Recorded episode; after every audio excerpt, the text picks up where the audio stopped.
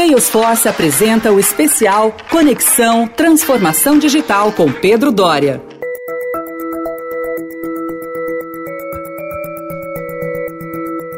Olá, eu sou Pedro Dória e hoje nós vamos conversar sobre a transformação digital. Nossos convidados são Carlos Mauad, CEO do Banco Carrefour, e Fábio Costa, General Manager da Salesforce no Brasil. Tanta gente falando de transformação digital, não é? Mas o que vocês vão ouvir do Mauad e do Fábio nessa conversa é uma lição muito especial. Então presta atenção, porque o digital faz parecer que é tudo um caso de ter o computador certo, a melhor plataforma, smartphones, clouds, machine learning e todas aquelas palavras bonitinhas. E não, não é nada disso. O pulo do gato é fazer a descoberta que o Banco Carrefour fez. O truque é repensar o papel das pessoas, dos clientes, da equipe.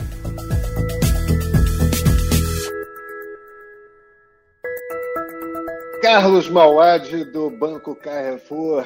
Muito obrigado pela presença. Muito obrigado a você, Pedro. Espero que você esteja super bem. Tudo ótimo, tudo ótimo. E com a gente aqui também, Fábio Costa, da Salesforce. Fábio, tudo bom? Tudo ótimo, Pedro. Uma honra estar aqui com você e com o Mauad. Nosso objetivo aqui, a gente quer conhecer história. É, e, e histórias de negócios são sempre fascinantes.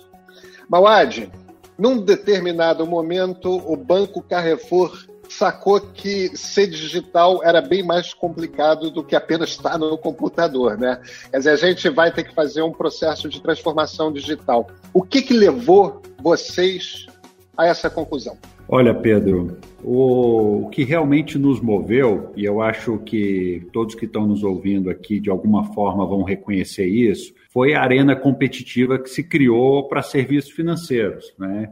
De alguns anos para cá, as fintechs ou os bancos digitais se multiplicaram, as alavancas digitais para o desenvolvimento é, do negócio bancário ela passou a ser mais relevante do que uma rede de agências ou de ter um footprint uh, físico. E obviamente esse aquecimento dessa arena competitiva é, nos empurrou para ter realmente um processo de transformação digital estruturado e que a gente começasse a executá-lo o quanto antes, para que a gente tivesse condições de competir de igual para igual para todos esses bancos que estavam explorando essa fronteira de crescimento que as alavancas digitais proporcionavam. Pois é. Agora vem cá.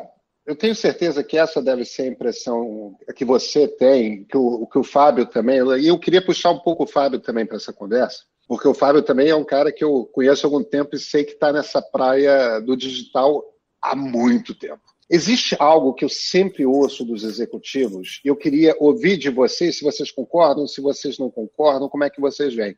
Que transformação digital, antes de qualquer coisa, é uma transformação de cultura. Tem menos a ver com tecnologia com plataforma de software, com computador, com smartphone, e muito mais com mudar a cabeça das pessoas.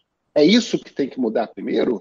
Ah, eu não tenho a menor dúvida, Pedro. Vendo várias experiências no caso do mercado de transformação digital, a gente, no final das contas, está falando de gente. Não adianta você ter um sistema novo se as pessoas é, não se adaptam àquela nova forma de trabalhar. O que mudou agora é que essa transformação digital acabou sendo feita de uma forma muito diferente dos sistemas tradicionais dos últimos anos.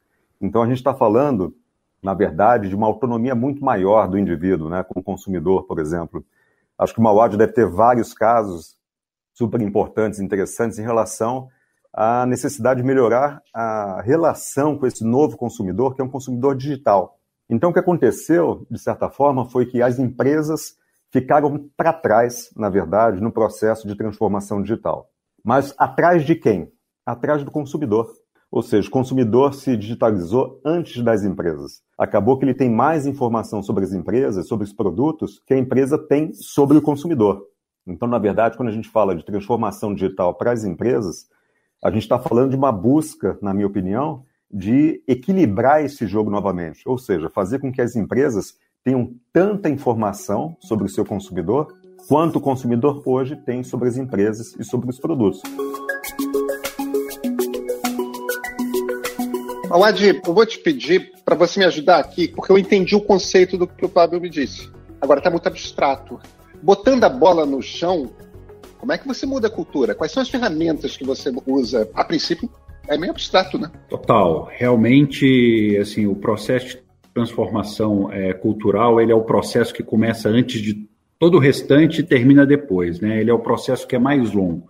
E lidar com cultura, é, são poucas empresas que efetivamente têm essa disposição. Então, você, Pedro, para a gente é, começar a levar a empresa da cultura atual para a cultura desejada, você precisa criar é, alguns rituais e símbolos, você tem que mudar sistemas e processos e, majoritariamente, mexer no mindset da liderança. Né? Então, quando a gente fala, por exemplo, de rituais e símbolos, né, a gente sempre traz à tona o tema da inovação, que ele tem um link muito forte é, com o tema de cliente, com o tema da digitalização de jornada e com o tema da evolução do negócio.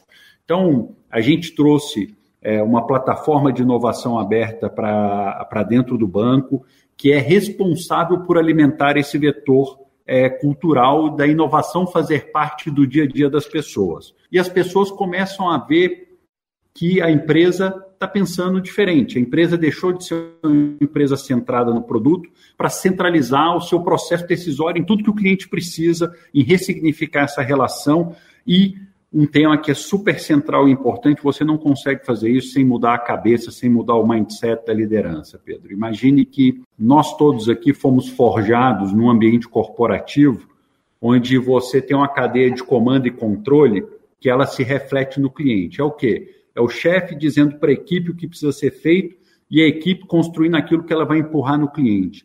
O cliente não aceita mais esse desaforo.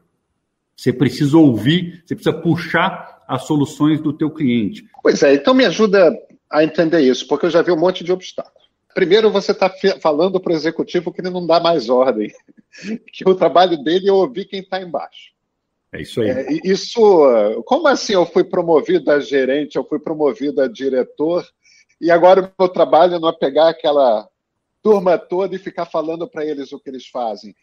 Posso complementar aqui, Mauad? Eu acho Lógico, que, na verdade, o comentário super interessante aqui do Mauad em relação à inversão da cadeia de comando e controle.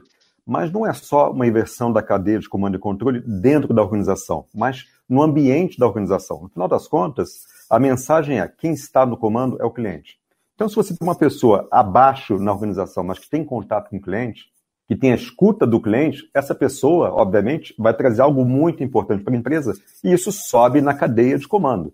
Então, não é uma inversão do nosso sistema tradicional de controle né, e hierarquia que a gente tem, obviamente, em funcionamento na maioria absoluta das empresas, mas sim do foco de atenção.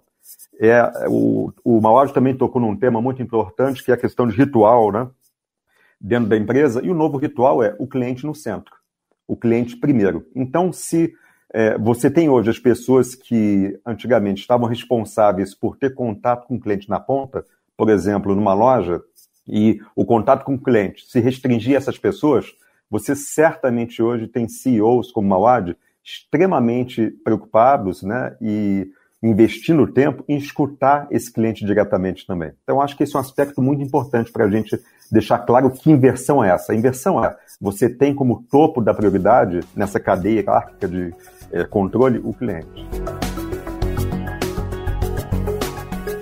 Vamos lá para gente tentar entender com um exemplo que tipo de. Me conta, Mauad, de uma iniciativa concreta que vocês tenham feito dentro do Banco Carrefour que tenha trazido essa informação do cliente e tenha ajudado vocês a fazer algum tipo de transformação que se mostrou importante. É, no final das contas, a gente tem um grande milestone aqui dentro que é você desconstruir as estruturas funcionais da forma como elas estavam estabelecidas e primeiro você jogar isso para dentro de uma jornada, né? Então eu vou te dar um grande exemplo aqui de coisas que é, a gente acaba dentro do nosso processo de discovery e entregas, a gente acaba descobrindo que no final das contas é, são alguns dos benefícios que a gente consegue colher com essa nova é, dinâmica. Na hora que a gente fala é, por exemplo, do nosso negócio aqui, a gente tem uma plataforma central aqui de relacionamento com o cliente, que é o cartão de crédito. Né? A gente tinha uma estrutura que a gente chamava ela de faturamento e entrega de fatura. Né? Então, ele era responsável ali por fazer todo aquele processo, quando corta a sua fatura, emite a fatura para te entregar. E a gente deu uma meta para esse time, Pedro, dizendo o seguinte: foi assim, olha, o negócio é digital agora, né? esquece a fatura por, por correio, isso aqui é um atraso de vida para o cliente e vamos digitalizar essa fatura, vamos entregar isso digitalmente. Cara, a gente teve um verdadeiro desastre dentro da companhia, porque foi literalmente a gente fazendo tudo aquilo de diferente do que a gente está pregando aqui. Era eu dizendo que a fatura tinha que ser digital, era eu dizendo que a gente tinha que abrir mão do correio para é, entregar isso via é, outros canais. No final das contas, a gente, na hora que a gente começou a ver o atrito que a gente estava trazendo para a jornada, você consegue embarcar dentro dos canais digitais o cliente fazendo essa escolha de uma maneira orgânica. E aí, mais importante do que você entregar pelo correio, ou você entregar é, via e-mail ou via WhatsApp, é você prover, através da tua plataforma digital, para o cliente ter a conveniência de entrar lá e olhar, falar assim, não, eu quero receber via correio, porque eu pago aqui num correspondente bancário ao lado, então eu preciso receber via correio. Então, você propiciou uma experiência digital onde o cliente controla a relação que ele tem com você e você presta um serviço de maneira definitiva para o teu cliente. Seja ele via correio, seja ele via WhatsApp, seja ele via e-mail, por exemplo. Né? Então, enquanto você não cria os atributos para ouvir e entregar, empoderar o teu cliente a ditar a forma como é, ele quer que aquela experiência se dê, você vai estar sempre batendo cabeça, porque a forma como o desenvolvimento de produto acontece nas empresas tradicionais, ele é um verdadeiro telefone sem fio corporativo, Pedro. Alguém tem uma ideia aqui, vai passando a bola para outro que vai escrever uma especificação de negócio, que escreve uma especificação funcional, que desenvolve o código, que testa e que coloca lá para o cliente. Você pega o cliente, pega o cara da ideia e coloca os dois para conversarem, você vai ver que os elementos daquela ideia nunca estarão presentes na solução tamanho telefone sem fio que a gente tem. Eu gostei de a história ter começado hum. com um erro, porque aí me leva a uma outra pergunta que é o seguinte: não dá para fazer transformação digital sem errar muito, né? Isso quer dizer, Malad, que você tem que estar, tá, não só você, como toda a sua equipe, tem que estar tá muito segura de que, diferentemente de, uma, de como era a cultura empresarial anterior, o erro é permitido. Como é que funciona isso no Banco Carrefour? Tem duas faces muito perigosas o tema do erro. Né? Quando você tem uma estrutura que é intolerante ao erro, né? uma estrutura de ciclos muito longos, de pouca escuta do cliente, isso, no final das contas, ele é só uma consequência do processo de desenvolvimento de produto. Ou seja, você demora tanto tempo para fazer algo que você não pode errar, mas na grande maioria das vezes você acaba errando de uma maneira ou de outra. Para você ter essa cultura agile, essa cultura em que você centraliza o cliente no processo decisório, você precisa construir um ambiente para que você crie a dinâmica do erro e do aprendizado. Tem que tomar cuidado, porque se você não constrói esse ambiente para absorver esses, esses erros em pequena escala, isso se propaga de maneira descontrolada dentro da companhia. Então, não é simplesmente um tema de ser tolerante ou intolerante ao erro. Você precisa criar as condições para que o erro aconteça dentro de um determinado perímetro e aquilo não coloque em risco o negócio, a relação com o teu cliente ou os teus acionistas. Em 2020 o mundo mudou. Em março de 2020 fomos todos para as nossas casas a sociedade avançou cinco anos no processo de transformação cultural da sua digitalização. Tudo se acelerou.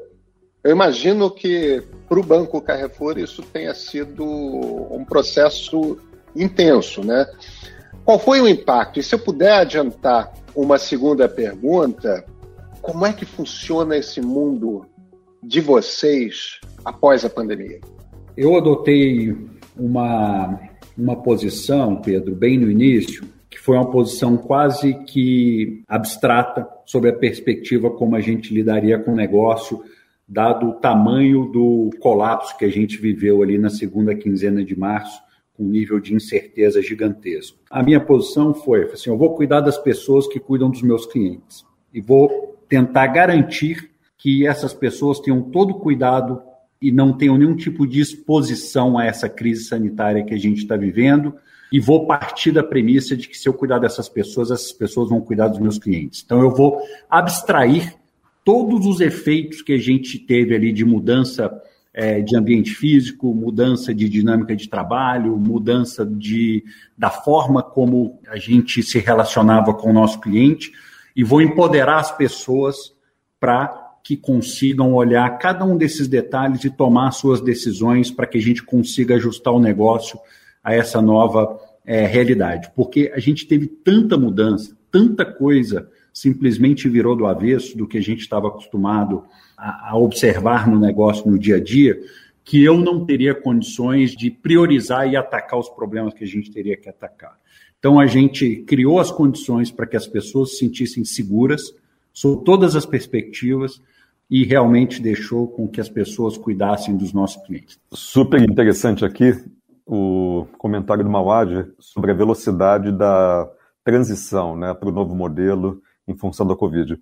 E, Mauad, muitas empresas né, fizeram essa transição com certa velocidade né, em diferentes setores, mas é, o problema começou a aparecer três, quatro meses depois, quando o pessoal entendeu que aquela situação ia durar muito mais tempo, na verdade, e que você teria que realmente acelerar uma transformação cultural que aí sim seria 100% digital dentro da organização. Vocês sentiram esse tipo de desafio? Eu diria que nós sentimos na Salesforce, a gente encontrou alguns caminhos para tentar aliviar e fazer com que a organização continuasse funcionando bem, que os clientes continuassem sendo atendidos adequadamente. Como é que foi esse desafio para vocês? A gente foi sentindo né, as dores da evolução da, da pandemia. A gente foi sentindo aquelas pessoas que tinham mais dificuldade em trabalhar em casa porque eram ambientes pequenos, às vezes com muita gente, é, ou que moravam sozinhas e começam a, a sentir falta do convívio social. E a gente foi criando aqui, através do nosso squad de cultura, que a gente tem um squad que só trata cultura aqui dentro, a gente foi criando ali novos rituais e símbolos que fossem acolhendo essas pessoas à medida que a gente ia observando os gaps que iam se abrindo, porque a gente basicamente a cada mês a gente tinha uma situação diferente na evolução da, da pandemia. Eu vou trazer um exemplo aqui para você e para o Pedro, Fábio, que a gente criou num determinado ponto, é, junto com uma empresa parceira aqui, o que a gente chamou de The Home Office Game. Nada mais era do que uma plataforma com gamification ali de uma série de, de missões a serem cumpridas em grandes equipes e ali uma plataforma de relacionamento para as pessoas se verem através de fotos, para as pessoas se verem no dia a dia. Então as missões eram assim: tem que levar o cachorro para tomar banho aqui enquanto eu estou trabalhando. Tira a foto levando o cachorro lá e mostra que cumpriu essa missão. Pô, tem que tomar água aqui, porque está dentro de casa acaba não tomando água. Cadê a, o garrafão de água lá e quero ver o, a água baixando? Tem que fazer a foto lá. Ah, pô, tem que ajudar aqui com as crianças, tem que dar almoço para as crianças. Enfim, você vai criando ali dinâmicas de engajamento diferentes aqui, de novo, dos rituais e símbolos que a gente tinha quando a gente estava dentro da empresa, para que a gente, obviamente, passasse por esse período, por essa adaptação as pessoas, de novo, se sentissem é, mentalmente da melhor forma possível para continuar cuidando dos nossos clientes.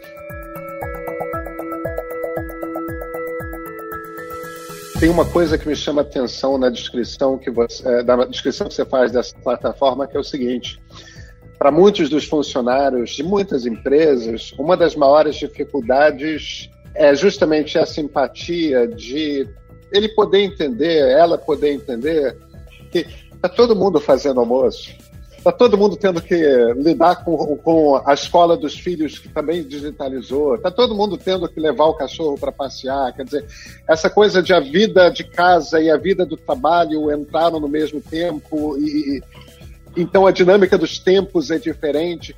Para muitas pessoas, isso foi um sofrimento. Quer dizer, quando você, na, na plataforma que a empresa usa, mostra, nós sabemos como é que está, está tudo uhum. certo, é assim mesmo. Isso faz uma diferença incrível, né?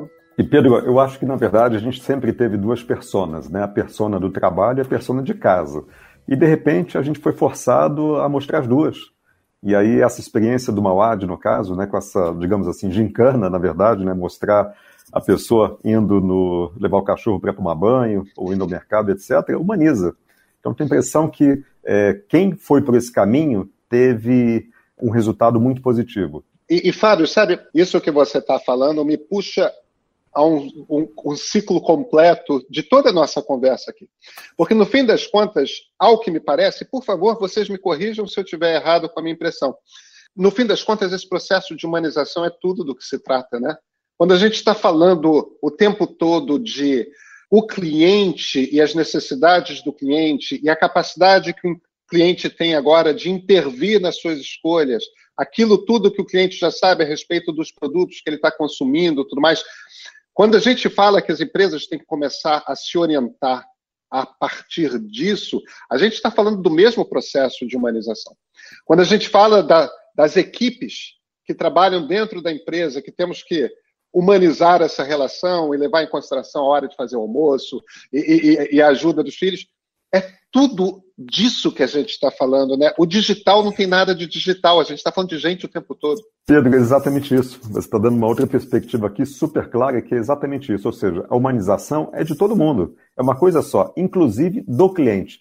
E o que, que é humanizar o cliente? É você conhecer esse cliente. É tratá-lo diferente dos outros clientes, tratá-lo como um indivíduo que tem uma identidade própria, né? que tem um padrão de comportamento próprio. Malad, então deixa eu te fazer a pergunta final para a gente encerrar aqui a nossa conversa, que eu acho que é a chave. A gente fala de um processo de transformação digital. Quer dizer, a transformação digital não é alguma coisa que termina, é, até porque a tecnologia se transforma, né? Ela vai a gente não sabe como é que a gente vai estar daqui a cinco anos. A gente não tem como medir qual é o impacto quando o 5G entrar. Como é que...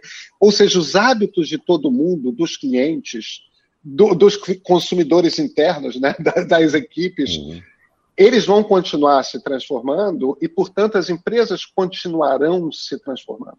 Em que ponto está o Banco Carrefour dessa transformação cultural? E o que, que você vê como o principal desafio ali na frente? O principal desafio, ele continua sendo, Pedro, a, o mindset da liderança. Né? As pessoas precisam deixar aquele territorialismo corporativo, aquelas agendas ocultas, agendas paralelas. Isso tudo é destrutivo para o ambiente de trabalho, é destrutivo para a relação que você tem é, com o seu cliente. As pessoas precisam entender que elas vão ser promovidas não é pela quantidade de funcionários que ela tem, é pela quantidade de pessoas que ela ajuda. Né? Isso muda completamente a perspectiva. E esse é um trabalho que ele é muito intenso para você mudar uma empresa do porte da nossa. E você sempre tem três grandes perfis, né? Você tem um perfil que você quer acelerar, que é a pessoa que já entendeu e você precisa dar gás e dar pista para ela andar. Tem as pessoas que você precisa preparar que a pessoa que quer, mas não está conseguindo se movimentar é, do lugar comum ali, daquilo que ela aprendeu a vida toda dela é, em toda a sua carreira profissional. Então você precisa treinar e insistir para que essa pessoa consiga é, ganhar esse mindset agile.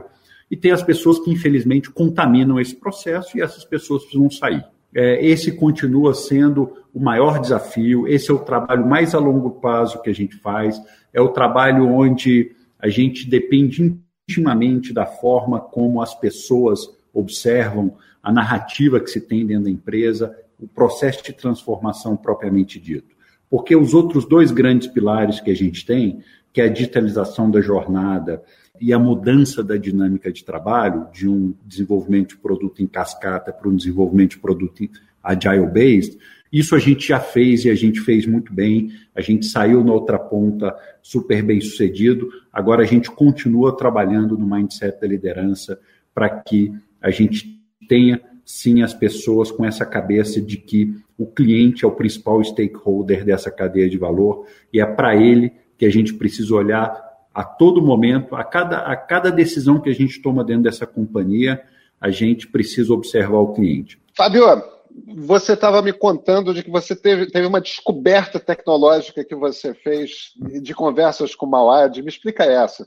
É, apareceu, Pedro, o termo finteio. Né? Eu fiquei super curioso, achando que eu tinha perdido algum capítulo da evolução da indústria de tecnologia. Né? A gente ouve muito falar de fintechs, etc. O próprio Banco Carrefour muitas vezes é encaixado como, enquadrado como uma fintech. E o Mauad falou que, na verdade, é uma finteio. Eu fui buscar na internet finteio e o que eu achei foi um carro, um modelo de Mercedes-Benz, na verdade, da década de 60, que é o famoso finteio. Não tem nada a ver com evolução de tecnologia. Aí eu vi que finteio só tem o termo vinculado ao Carrefour. Então, o Banco Carrefour é uma finteio, que é uma mistura de finanças com retail, e virou finteio. Eu achei que ali está eh, é, faltando só botar o tech no final, para ficar finteio tech. Aí a gente não confunde com o modelo de carro da década de 60 da Mercedes. Aí fica um novo termo e você pode pedir o reconhecimento da autoria desse termo para você. Muito obrigado, é isso aí. Nós somos a maior finteio do Brasil. Fábio Costa, da Salesforce, Carlos Mauad, do Banco Carrefour. Muito obrigado pela conversa. Muito obrigado a você, viu, Pedro? E obrigado pela companhia aqui, viu, Fábio? Obrigado, Mauad, pela ótima conversa. E Pedro, como sempre, super obrigado. Estadão Notícias, especial Conexão. Transformação digital com Pedro Dória. Oferecimento Salesforce.